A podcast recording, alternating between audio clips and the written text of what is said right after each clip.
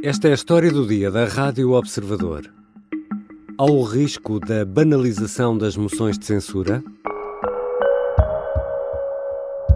Poucos são os dias em que não ouço o Dr. Luís Montenegro dizer este governo já não serve.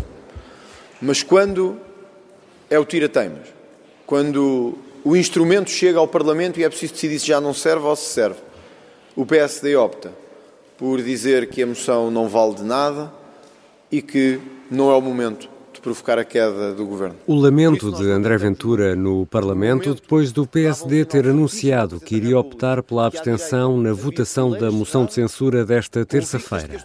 O Chega recorre a um mecanismo previsto em democracia que permite ao Parlamento derrubar o governo. Uma opção política que, neste caso, resultará na prática em nada uma vez que o Executivo conta com o apoio de uma maioria absoluta do PS. Contando com o passado recente, esta é a terceira moção de censura. Há aqui um risco de banalização? Vou conversar com Jorge Fernandes, politólogo e membro permanente do podcast da Rádio Observador Fora do Baralho. Eu sou o Ricardo Conceição e esta é a história do dia. Bem-vindo, Jorge. Olá, Ricardo. Jorge, a moção de censura é assim uma espécie de bomba atómica ou é uma imagem muito exagerada? Não é uma imagem exagerada, uma moção de censura é uma bomba atómica na medida em que, eh, se caso seja bem sucedida, eh, é, é um instrumento que, no fundo, leva à queda do governo eh, e, portanto, exigirá, não exige novas eleições, porque os, os deputados mantêm-se em, em, em, funções, no entanto, leva, levaria à queda do governo e exigiria à Assembleia da República a formação de um novo governo. Enfim, em Portugal, sempre que existiu uma moção de censura, uh, enfim, com, com, sucesso, digamos assim, uh, existiu sempre, não, existiram sempre novas eleições, mas isso penso que falaremos mais, mais à frente. Mas de facto a moção de censura é uma bomba atómica. E, e a versão portuguesa é um pouco diferente da versão espanhola. Explica-nos lá como é que funciona cá e em Espanha. Bem, existe uma, uma, diferença fundamental. A moção de censura espanhola, é mais fácil de começar pela espanhola, é aquilo que podemos designar de moção de censura construtiva. Isto é, um partido, quando apresenta, digamos, uma censura ao governo que está em funções, não lhe basta, uh, não basta apresentar a moção de censura e, no fundo, criticar o governo. Tem de, tem de dizer ao mesmo tempo: uh, este é, nós, nós achamos mal este governo, achamos mal que este governo continue em funções e é esta é a nossa alternativa de primeiro-ministro. Portanto, ao mesmo tempo que censura o primeiro-ministro o atual, e digamos assim, a liderança do governo atual, é obrigado, por ser uma moção de censura construtiva, também a apresentar uma alternativa a primeiro-ministro. E, portanto, parte da argumentação da moção de censura em Espanha funciona, com, tem esta dupla função de criticar o, o, o primeiro-ministro que está naquele momento em funções e ao mesmo tempo apresentar uma alternativa ao qual seria o primeiro-ministro.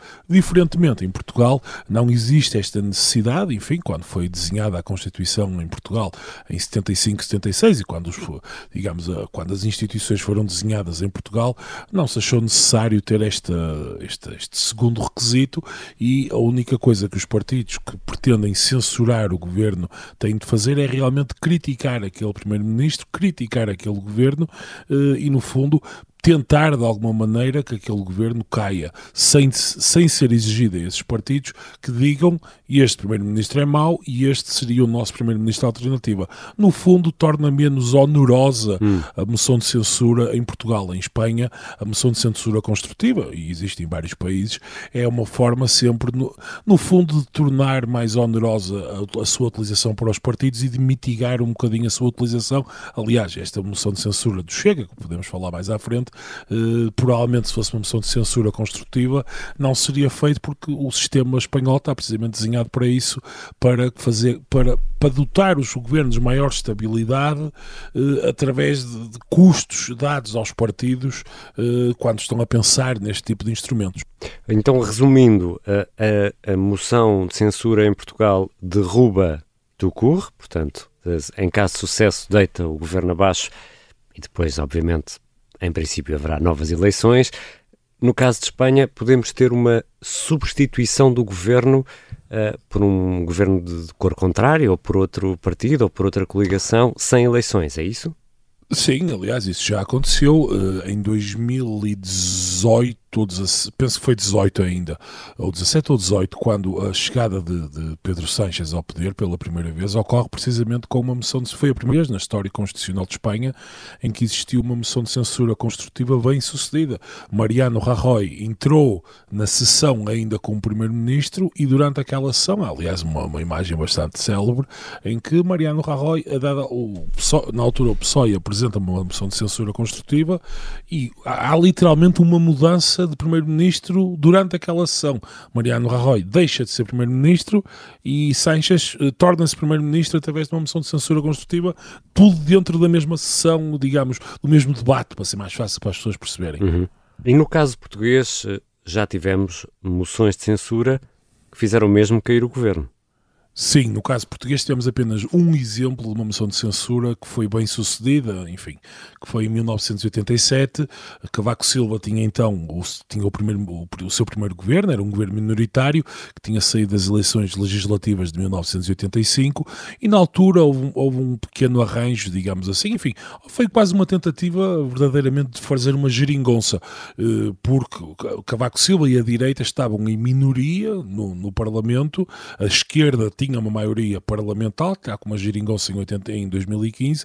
Uh, no entanto, na altura, Cavaco Silva, que tinha ficado à frente, eh, tinha ficado em primeiro lugar nas eleições, formou o governo uh, e na altura PS e PCP, enfim, fizeram um acordo, digamos assim, uh, para derrubar Cavaco Silva e na altura o PS levou, a, a, digamos, a formação de um novo governo a, a Belém, na altura onde estava Mário Soares, lider, portanto, na altura o PS era liderado por, por Vítor Constâncio e foi Mário Soares que travou aquilo que seria na altura uh, uma, uma, primeira geringonça, digamos assim, porque, porque o PS e PCP e mais uhum. uns quantos partidos pequeninos tinham uma maioria na Assembleia para, para, no fundo, formarem um governo.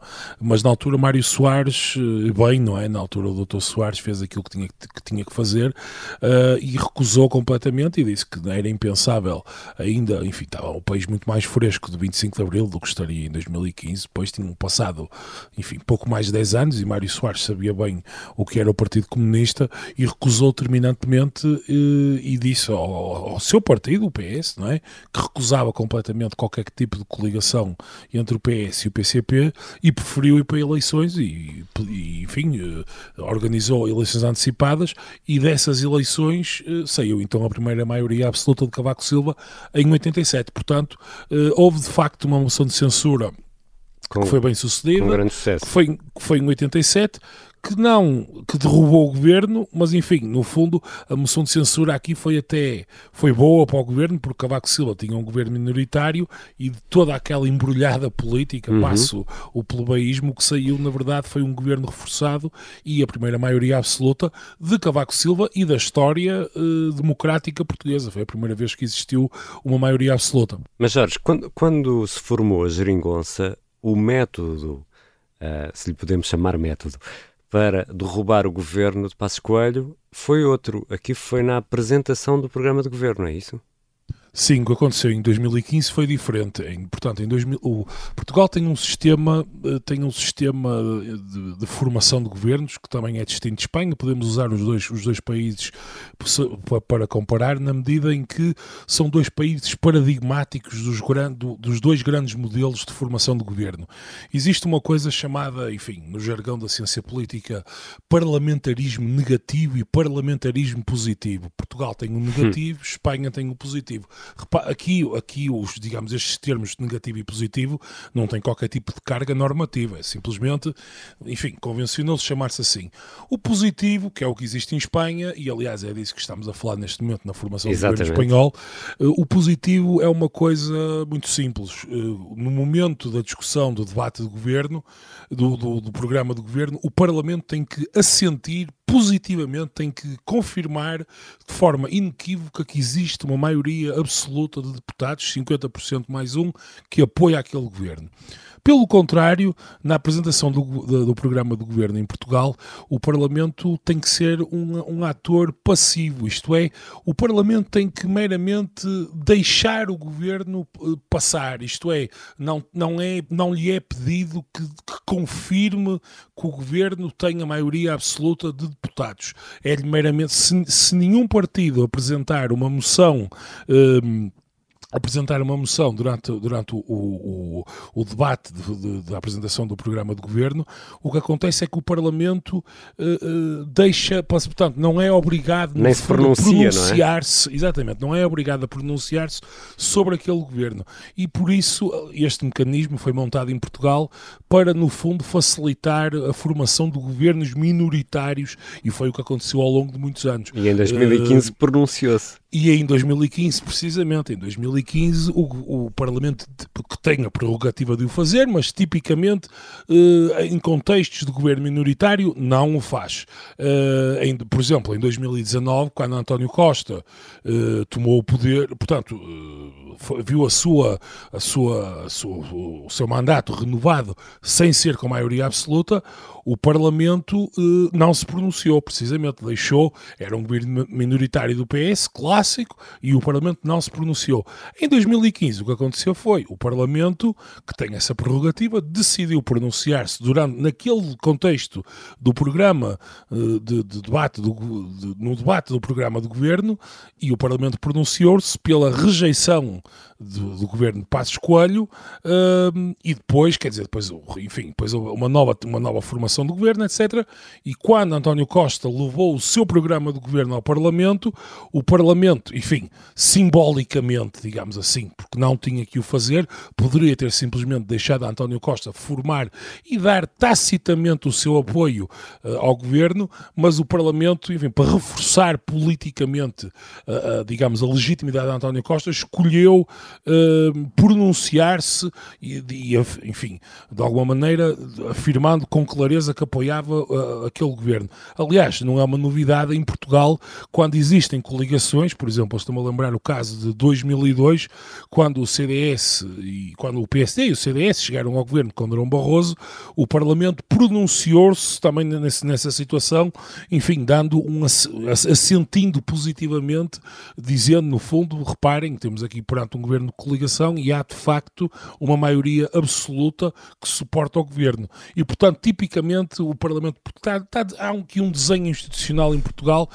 que é feito para facilitar a formação de governos minoritários, quando é o caso, e, portanto, no fundo, o Parlamento é chamado a pronunciar-se em situações que podem ser um bocadinho mais dúbias, enfim, no caso uhum. de uma coligação clássica, ou, enfim, situações mesmo algo bizarras, como foi no caso da Geringonça, e foi exatamente isso que aconteceu em 2015. Já voltamos à conversa com Jorge Fernandes, politólogo. Vamos olhar com mais atenção para esta pergunta. Para que serve, afinal, esta moção de censura do Chega ao governo?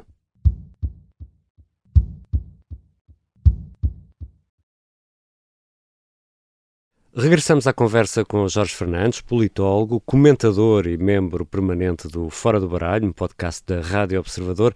Jorge, esta moção de censura que o Chega agora apresenta tem chumbo garantido. Sim, sem dúvida nenhuma. Que, aliás, o próprio André Ventura, quando apresentou em público a moção de censura numa conferência de imprensa, afirmou que não tinha qualquer veleidade sobre o, o sucesso, digamos assim, da, da, da, moção de censura. O, o, líder do Chega estava bem consciente daquilo que, daquilo que, que a moção de censura, uh, enfim, daquilo que vai fazer. Há aqui um ponto fundamental que eu queria sublinhar que tem que ver com a estranheza que me causa a utilização por, do, por parte do Chega de, de, digamos, desta, desta da moção de censura neste contexto. Pelo seguinte, como sabemos, todos os partidos políticos apenas têm uh, o, a prerrogativa de, durante uma sessão legislativa, e a sessão legislativa inicia-se agora em setembro e decorrerá até ao verão do próximo ano, uh, e todos os partidos têm, pena, têm apenas o direito de utilizar uma única vez o, o instrumento da moção de censura. E é, é um bocadinho estranho motivo, quer dizer, neste momento não temos grandes motivos políticos relativamente ao governo não, há, não é visível de imediato. Há claramente um desgaste do governo, enfim, sabemos os, bem os problemas que António Costa tem tido nos últimos meses, uh, e este, enfim, os últimos meses têm sido complicados, a questão da inflação, a questão do, das dificuldades com o custo de vida, etc. Mas não há, digamos, um motivo imediato para a utilização da moção de censura. E para mim é um bocadinho estranho e bizarro porque é que André Ventura decide utilizar esta carta neste momento. Vamos imaginar, daqui a um mês ou dois ou três, temos um cenário tipo crise galamba, ou um cenário, enfim, numa crise aguda no governo, com um ministro ou com uma determinada área, na saúde, na educação. Nesse momento, se o Chega quiser utilizar esse mecanismo, já não pode. Precisamente, Jorge Fernandes, o Chega consegue o quê ao apresentar uma moção de censura que sabe que vai ser uh, chumbada? Parece mais uma moção de censura ao PSD e à iniciativa liberal do que ao governo, ou não? Sem dúvida nenhuma, eu acho, acho que essa é estrategicamente é a única explicação que eu consigo encontrar, pelo menos, para, para, para, o, para o momento da utilização deste instrumento da moção de censura. Parece-me evidente, quer dizer, acho que todo o país está a assistir, apesar de Luís Montenegro estar a ter ainda grandes dificuldades em afirmar-se como líder do PSD, que apesar de tudo, as últimas semanas começam a, enfim, a apontar para uma pequena subida no sentido, não de sondagens, mas quer dizer, mas que Luís Montenegro e o PSD começam a conseguir de alguma maneira marcar a agenda mediática, pelo menos, enfim, veja-se o caso da, da, da, proposta que Montenegro fez, enfim, concordamos ou não com ela, mas quer dizer, mas pelo menos marcou a agenda mediática a proposta que o PSD fez relativamente à, à questão da carga fiscal. E eu penso que André Ventura o que está a tentar fazer com isto é obrigar mais uma vez o PSD a fazer aquilo aquele exercício de, bem, nós na verdade somos oposição e somos forte oposição ao Dr. António Costa, mas ao mesmo tempo não vamos votar favoravelmente uma moção de censura, quer dizer, e André Ventura vai naturalmente utilizar este, este número político de, para, para, dizer, bem, no, reparem, o PSD na verdade fala, diz que António Costa é um péssimo primeiro-ministro, diz que as, as suas políticas estão todas erradas, etc. Mas no momento da verdade, no momento aqui no Parlamento, sim simbolicamente escolhe abster-se. E penso que André Ventura, no fundo, esta moção de censura claramente está apontada para o jogo político e de dinâmicas de, mas, com, de competição eleitoral dentro da direita. Mas, Jorge, isso colhe ou não colhe junto do, do eleitorado? Ou seja, essa proatividade, chamemos assim, de, eh, de André Ventura, é que os descontentes, olhando à volta e olhando para este barulho que Ventura faz, eh, parece haver ali realmente uma voz forte contra, contra o governo que tenta fazer alguma coisa. E isto colhe ou não colhe junto do, do eleitorado? É difícil dizer, quer dizer, nós não estamos para as próximas grandes eleições que teremos, enfim, há, há, há aqui uma, uma, leitura até um bocadinho mais cínica, que é, esta, esta moção de censura é feita, e eu penso que aqui o timing não é absolutamente despeciando, é feita nas, nos dias imediatamente anteriores a uma competição eleitoral na Madeira. Portanto, uhum. nós sabemos que vamos ter eleições na Madeira na próxima semana, no próximo domingo. E depois teremos as eleições europeias em junho do próximo ano. Portanto, no fundo, há aqui um, há aqui um troar dos, dos tambores, há aqui um, um pré-aquecimento eleitoral que não pode ser despreciando. Quer dizer, Ventura sabe isso, não é? E vai haver aqui uma luta titânica entre os votos à, à, direita para saber se o PSD consegue finalmente, no fundo, esvaziar um bocadinho o crescimento do Chega, ou pelo menos parar um bocadinho a hemorragia de votos, ou se o Chega continua nesta toada de crescimento. E penso que Ventura tem, tem isso em mente. É difícil dizer, quer dizer, é difícil dizer se isto tem algum tipo de benefício eleitoral e sobre, no fundo, o que é que os eleitores pensam sobre isto. No fundo, eu acho que o que Ventura continua a tentar com tudo isto é, é, é manter no fundo, quente a ideia e manter sempre ali bastante, de forma bastante contundente, a ideia de que ele é o líder da oposição e ele é que é a pessoa que, que é consequente relativamente às críticas a António Costa e ao PS e, portanto, quer dizer, isto aqui é um, é, um é, este ano que vemos até às, até às europeias é um ano de aquecimento e depois as europeias serão fundamentais.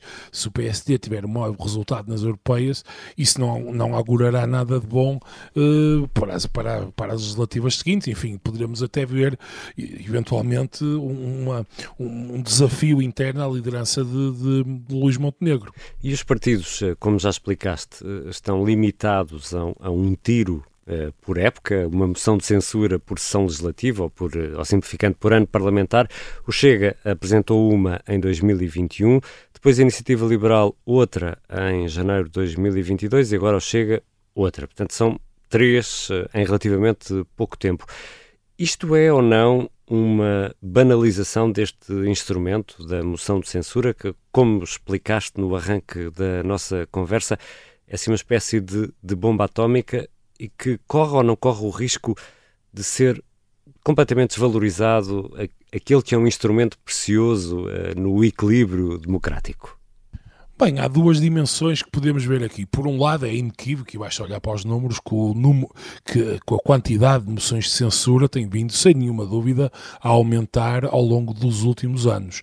Uh, há talvez 15 anos ou 20 anos, uh, uma moção de censura de facto era um acontecimento, porque era um, um, acontecimento relativamente raro. E como dizem os economistas, a escassez é que, é que dá o valor ao acontecimento.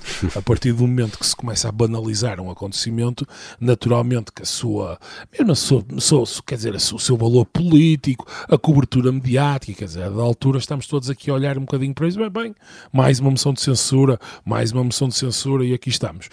Agora, a questão é que a competição eleitoral em Portugal mudou muito nos últimos anos. Quer dizer, se antes tínhamos um sistema partidário no fundamental estável, com dois partidos à direita, três partidos à esquerda e as coisas iam mais ou menos funcionando assim, Portugal, neste o, o sistema eleitoral está muito mais. O, o, sistema partidário, perdão, está muito mais em fluxo e há muito mais transferências de voto, de, não só interbloco, portanto, de, entre a esquerda e a direita direita, ali no centro, mas também intrabloco. Portanto, existem muitas transferências de voto e é evidente que há aqui uma luta fortíssima, especialmente à direita, entre PSD, Iniciativa Liberal e Chega. E, portanto, as moções de censura, no fundo, servem como grandes cartadas para se tentar para cada um deles tentar demonstrar ao eleitorado, reparem como eu sou aquele que faz efetiva oposição ao governo de António Costa.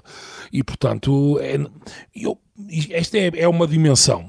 Relativamente à alta, à alta parte da questão que estavas a colocar da banalização, pessoalmente, a mim, eu, eu, eu acho que se, se, existe uma regra que elas, que as moções de censura podem ser apresentadas e podem ser apresentadas uma vez por ano, a regra parece-me equilibrada, quer dizer, seria um bocadinho estranho se o Chega apresentasse uma agora, outra em dezembro e outra na Páscoa.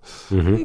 Neste, existindo esta regra que limita de alguma maneira os partidos a fazer apenas uma por ano, parece-me perfeitamente razoável e, na minha opinião, se há uma banalização mediática, é verdade, agora, do ponto de vista institucional, parece-me perfeitamente equilibrado que a existência desta moção, a existência de uma moção, de uma qualquer moção de censura, e lembremos, quer dizer, uma moção de censura nós muitas vezes esquecemos disso, mas aquilo exige ainda um texto relativamente aturado, com os motivos, etc, etc. Portanto, não é simplesmente um pedido para falar no Parlamento, exige de facto ainda algum trabalho aos partidos políticos.